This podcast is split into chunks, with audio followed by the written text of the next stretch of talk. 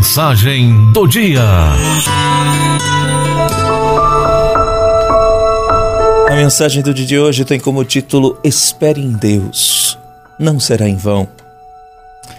Não sei há quanto tempo você está esperando por uma promessa, esse milagre, essa providência, essa cura e essa benção.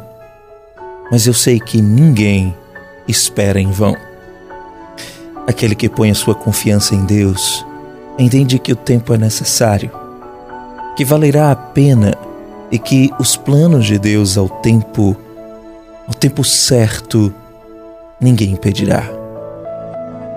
Podem se passar anos, mas se Ele te prometeu algo, certamente Ele cumprirá. Aprove a Deus lhe permitir passar por esse tempo, não para te destruir, para desanimar ou abalar a sua fé, mas para te preparar. Talvez você não entenda, mas isso está te fortalecendo, te fazendo crescer. Isso não é acaso, castigo, nem sentença. É plano de Deus e os seus planos são perfeitos. Não questione a Deus se Fulano recebeu, se outro saiu da sala de espera ou se aquele outro que chegou depois de você já saiu abençoado. Ei, nem tudo é bênção de Deus. E para cada filho, Deus tem um tempo.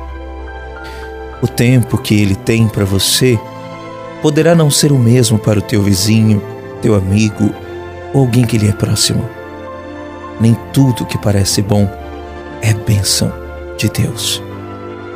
E o que não for dele se desfaz da mesma forma que foi feito.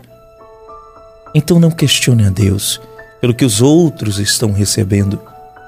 Peça a Deus paciência para esperar o seu tempo. Você não entrou na sala de espera em vão. Deus te quer lá porque tem propósito para te abençoar. Você questiona a Deus: por que eu tenho que passar por isso?